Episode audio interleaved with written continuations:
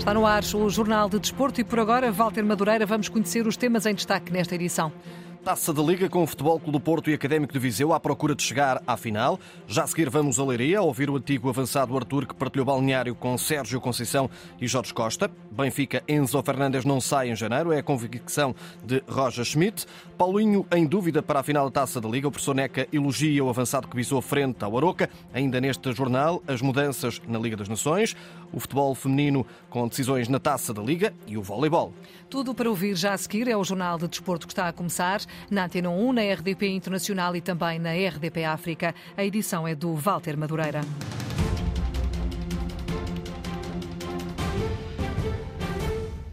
Depois do apuramento do Sporting para a final da Taça da Liga, esta noite em Leiria vamos ficar a conhecer o segundo finalista da prova. Reencontro de Sérgio Conceição e Jorge Costa à frente de Futebol Clube do Porto e Académico de Viseu. O jogo começa às 19h45, terá relato na Antena 1, direto de Leiria com Cláudia Martins para sentirmos ambiente desta meia final que vai apurar o segundo clube que irá estar na, eh, no próximo sábado na final da competição. Boa tarde, Cláudia.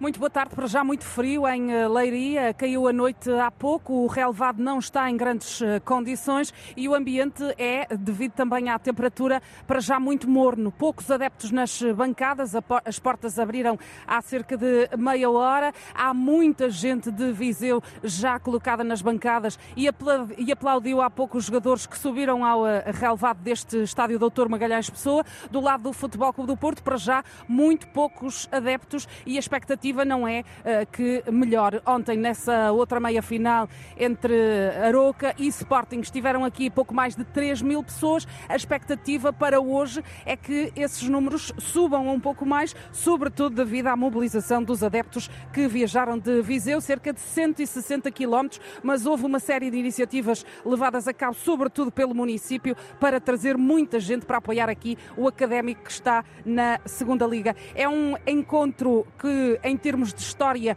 pouco diz à equipa do Académico. Nunca em 13 jogos conseguiu vencer o Futebol Clube do Porto, mas há um dado que pode de facto animar a equipa de Viseu: é que num dos encontros, desses 13 encontros, foi para a Taça de Portugal e o Porto só conseguiu vencer o Académico após prolongamento. Fez a vida negra a equipa de Viseu em 1994. Curiosamente, Jorge Costa estava no 11 inicial do Futebol Clube do Porto. Porto desta feita vai estar do outro lado e esse jogo marca também esse reencontro entre o antigo defesa e a equipa azul e branca. Os jogadores estão a passear-se pelo relevado, daqui a pouco vão subir em definitivo para iniciarem os exercícios de aquecimento. Os adeptos vão se sentando calmamente, mas para já tudo muito calmo, tudo muito morno, com desde logo a taça ali à saída do túnel a servir de mote como uma espécie de inspiração para os protagonistas que dentro de algum tempo vão subir ao eh, relevado para darem início então a esta segunda meia-final.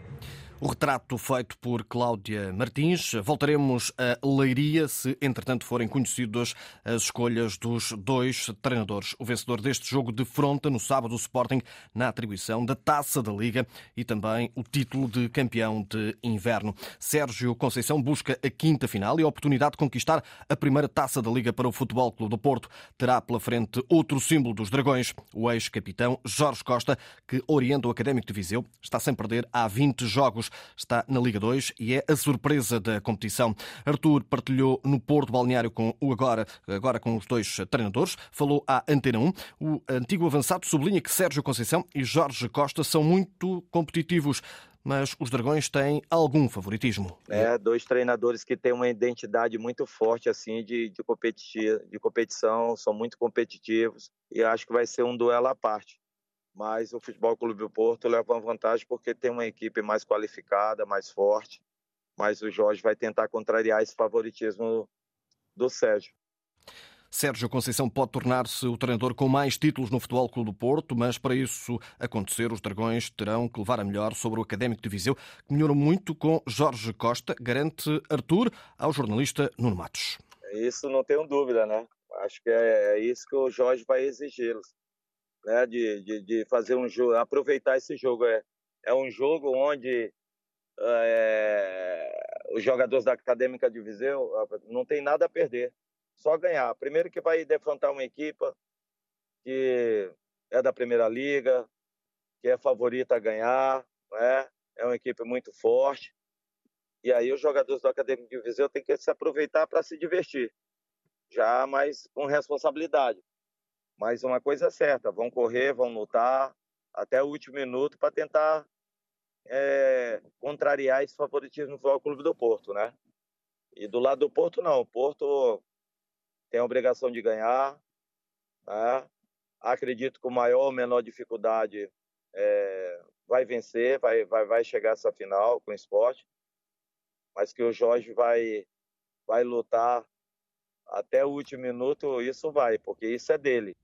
Em suma, só um pode ganhar e, claro, vai custar ao outro. Eu acho que são dois jogadores assim obcecados por vitória. Acho que vai ser um grande duelo, né? Porque nenhum dos dois gostava gostava de perder quando quando quando jogava, mesmo mesmo na, no, no, no rachão, né?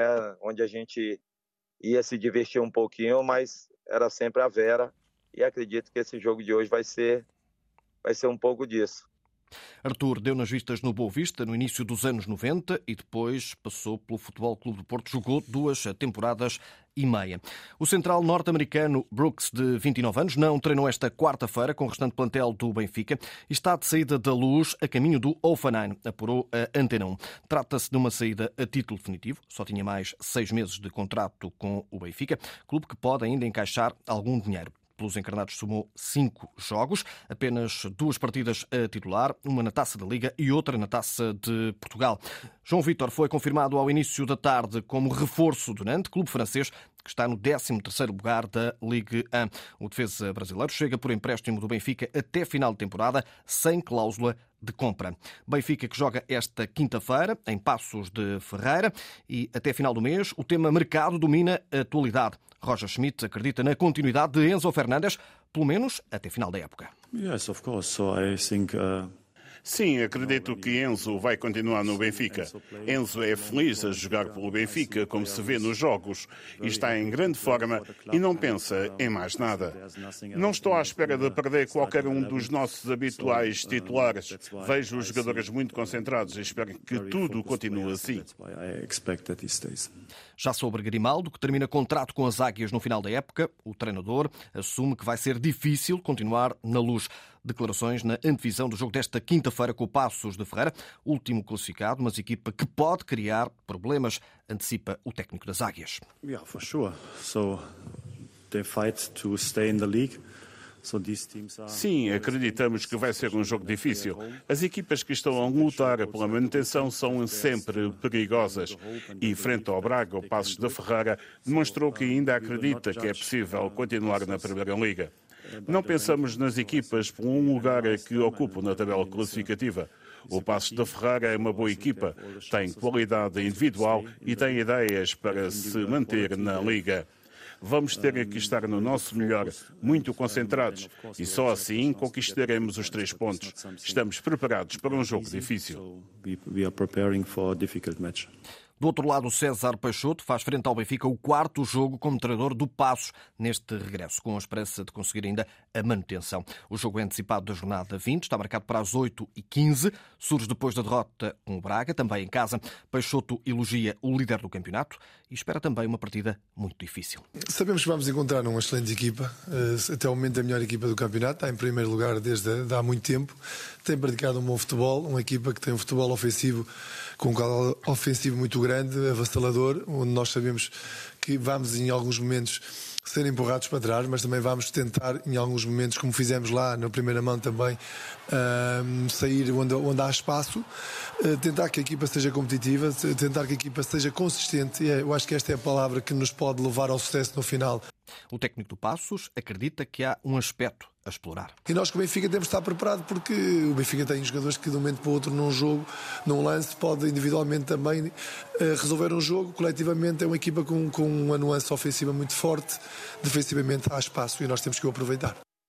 O jogo Passos de Ferreira Benfica terá lugar esta quinta-feira, a partida antecipada do campeonato. No Sporting, Paulinho sofreu uma contusão no ombro direito, informou o Clube Leonino, menos de 24 horas depois da vitória frente ao Aroca por 2-1 para as meias finais da Taça da Liga. Paulinho foi ausência no treino da manhã, assim como o médio Daniel Bragança, que continua em tratamento. O Sporting não dá mais informações quanto ao tempo de paragem de Paulinho, ficando assim a dúvida quanto à presença na final de sábado. Antena 1 ouviu o Soneca sobre os dois golos de Paulinho, o técnico que descobriu o avançado no Santa Maria e o contratou para o Trofense.